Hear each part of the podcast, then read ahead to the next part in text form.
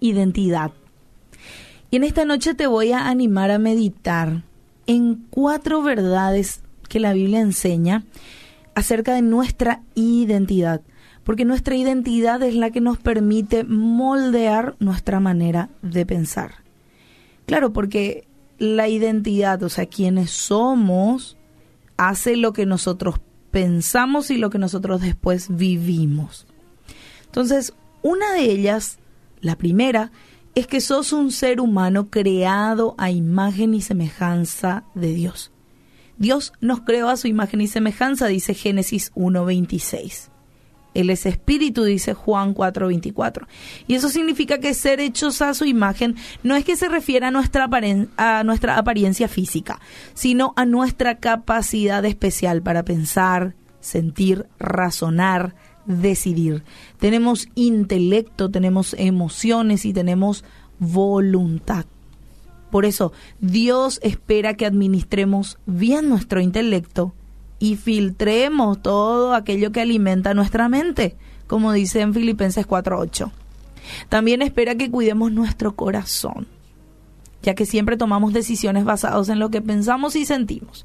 Entonces, si sos un ser humano creado a imagen y semejanza de Dios, Dios espera que seas un buen administrador de tu intelecto, de tu corazón. También sos un ser humano creado con propósito.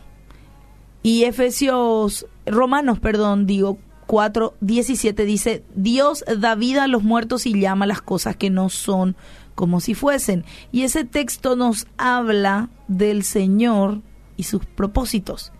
Fuiste creado conforme al plan de Dios.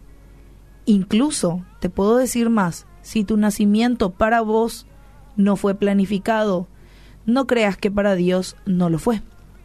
Dios también es omnisciente, eso significa que sabe todo, ¿sí? Sabe todo sobre vos. Él conoce tu pasado, tu presente, tu futuro. Él conoce las circunstancias en las cuales naciste, tus luchas de hoy y lo que está viniendo para vos, porque Él ya lo diseñó y miró de antemano. Dice el salmista, mi embrión vieron tus ojos y en tus libros fueron escritas todas las cosas. Claro, Dios ya tiene escrita tu historia y su mirada está puesta en tu interior.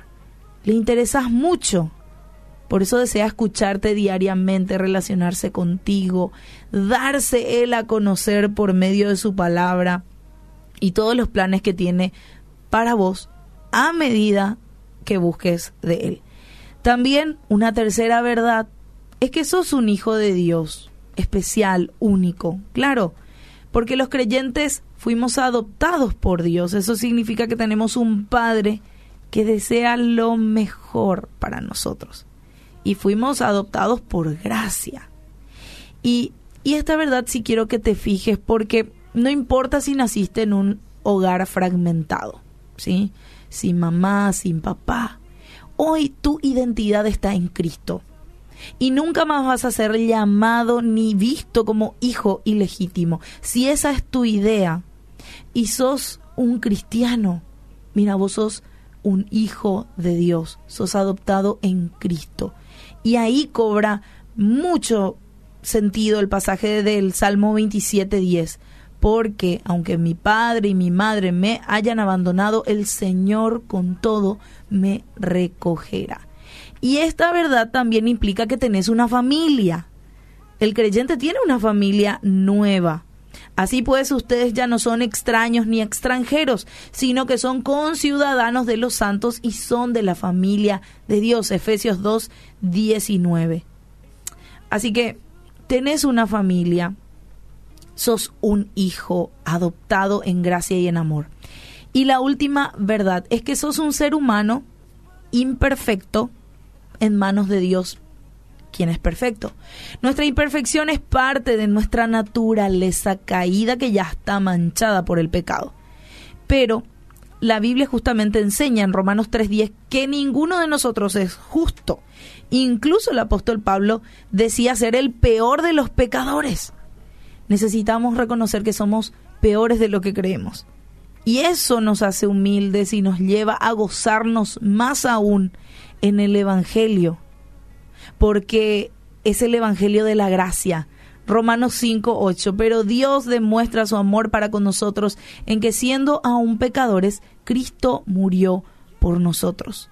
Entonces, esas cuatro verdades, que sos un ser humano creado imagen y semejanza, sos un ser humano con propósito, sos un hijo adoptivo, único, especial, y sos un ser humano imperfecto, obviamente te va a llevar a entender que nuestra identidad es definida por Dios, basada en la Biblia y no en filosofías que te puedan enseñar. También esas verdades nos conducen a entender que nuestros propósitos más importantes están en Dios, no en las cosas terrenales. Y también saber quiénes somos nos ayuda a ver nuestras virtudes para servir a Dios con excelencia y obviamente con debilidades para rogar a Dios que obre en nuestro ser a través de esas imperfecciones. Y solo así podemos reconocer lo que el apóstol Pablo afirmó en 1 Corintios 15, 10. Pero por la gracia de Dios soy lo que soy, y su gracia para conmigo no resultó en vano.